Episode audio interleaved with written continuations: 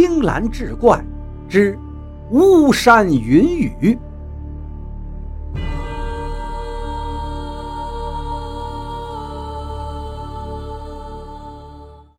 书接上回，第一道保险失效之后，王成启用了第二方案，声称相面看出老爹出事了，并借机下山。在祭祀堂，他偷偷留下一封书信，相邀那王知县剿匪。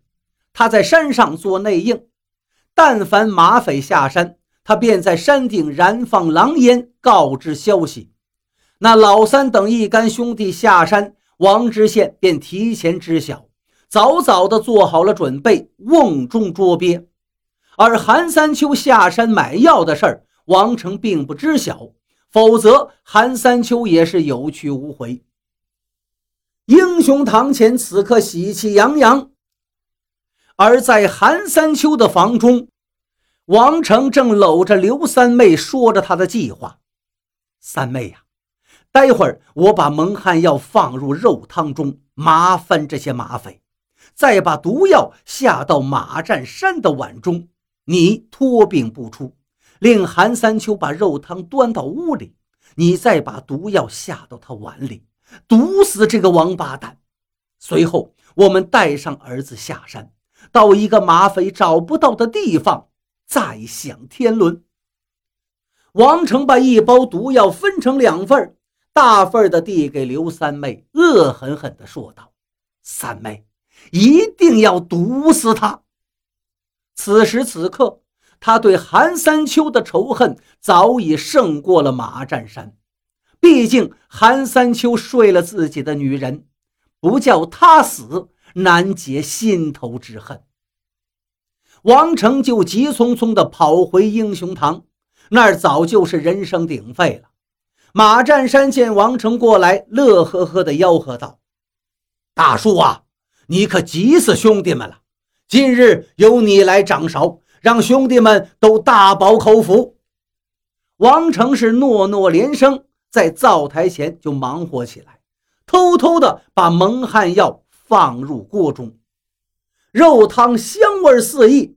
开锅之前，马占山站在炉灶前道：“兄弟们。”英雄堂一向是有福同享，有难同当。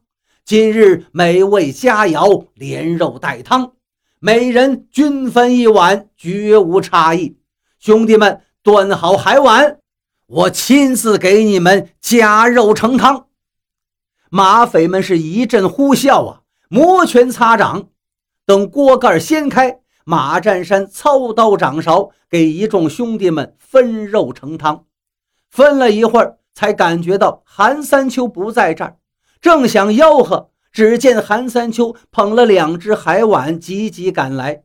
韩三秋道：“大哥，我家娘子有恙，不能前来，由我代劳。”马占山这才给韩三秋盛了满满的两碗肉汤，还打趣道：“二弟，快回吧，跟娘子吃喝完后，快钻被窝。”马匪们是放浪大笑，可谁也没有注意到那王成眼里的杀气。王成在一旁道：“大哥，您别光顾着众兄弟，忘了你们一家三口了。你且盛上三碗，我把他送过去，你们一家三口也吃个团圆饭。”马占山点头称好，盛了三碗饭，由王大树用托盘端着走了。韩三秋端着肉汤回到房中，坐在床前，让刘三妹喝下。刘三妹深情地望着韩三秋，柔声道：“我知道相公舍不得吃喝一口。”韩三秋此刻傻笑着，用勺子舀起汤，递到刘三妹的嘴边。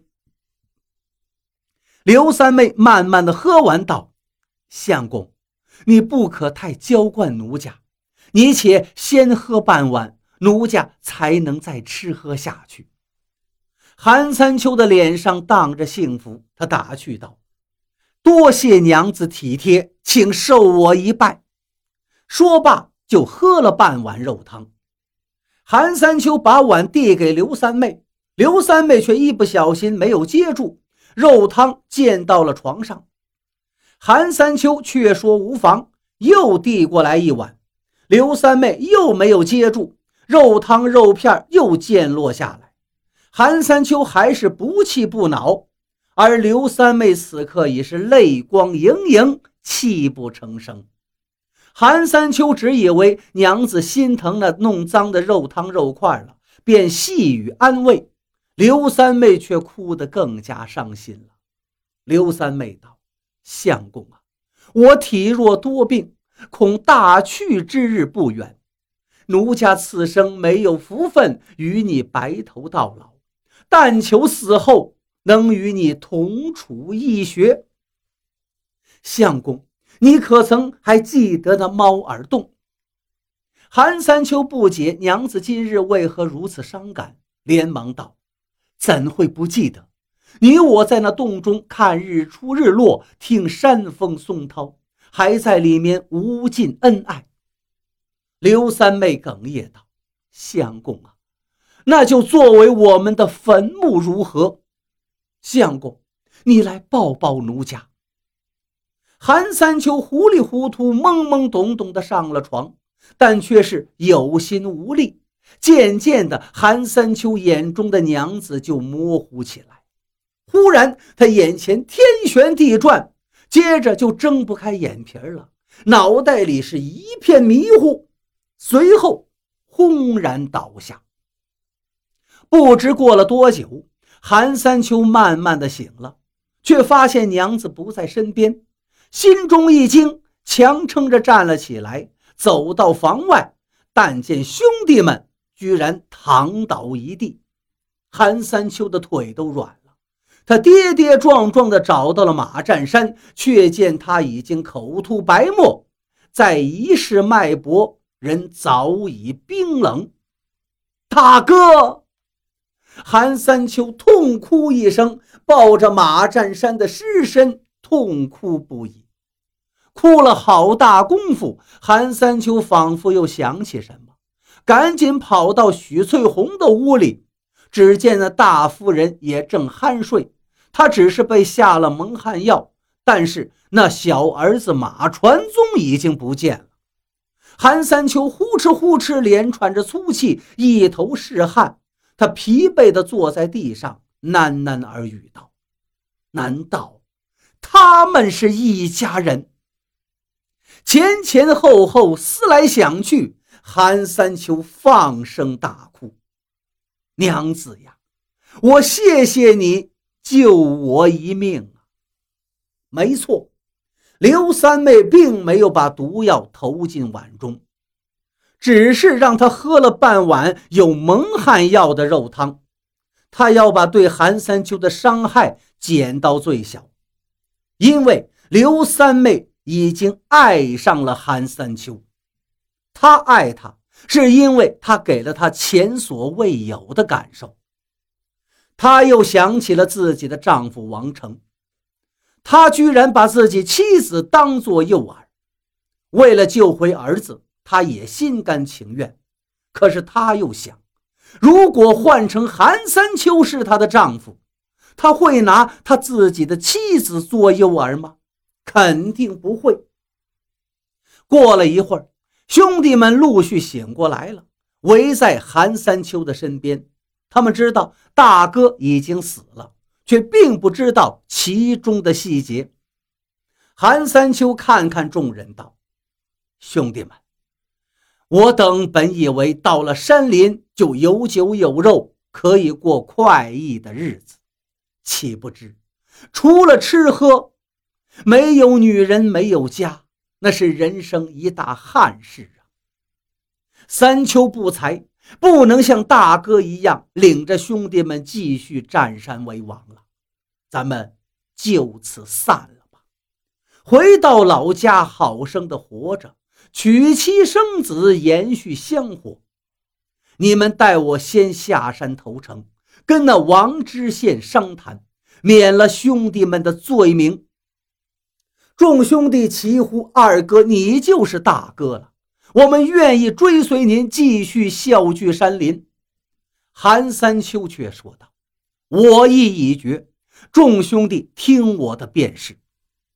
韩三秋刚一下山，就被官兵捉住，押往了县衙。韩三秋和王知县谈判，愿以自己的一条性命换取众家兄弟无罪。王知县不太乐意。韩三秋道：“王大人，你若不允，我等兄弟必然继续与您为敌。您想想，胜算几何？”王知县沉吟半晌，觉得他说的有理，于是就同意了韩三秋的条件。不日，英雄堂尽百马匪，解甲归田。韩三秋作为匪首，被斩示众，以后被家人安葬在乌云顶猫耳洞中。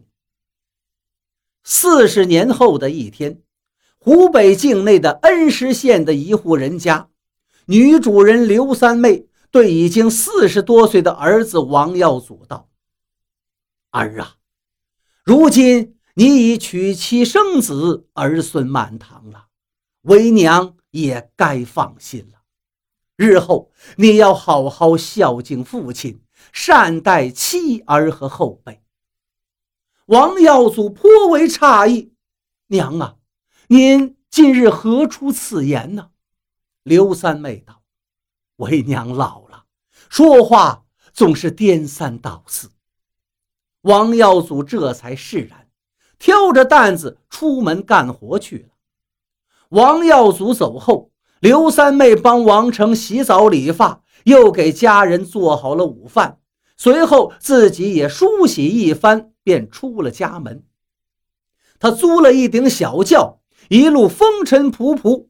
数日之后，来到了乌云顶猫耳洞前，柔声说道：“相公，我来找你了。”刘三妹进到洞里，将洞门封死，在黑暗中搂紧了韩三秋的尸骨，躺了下去。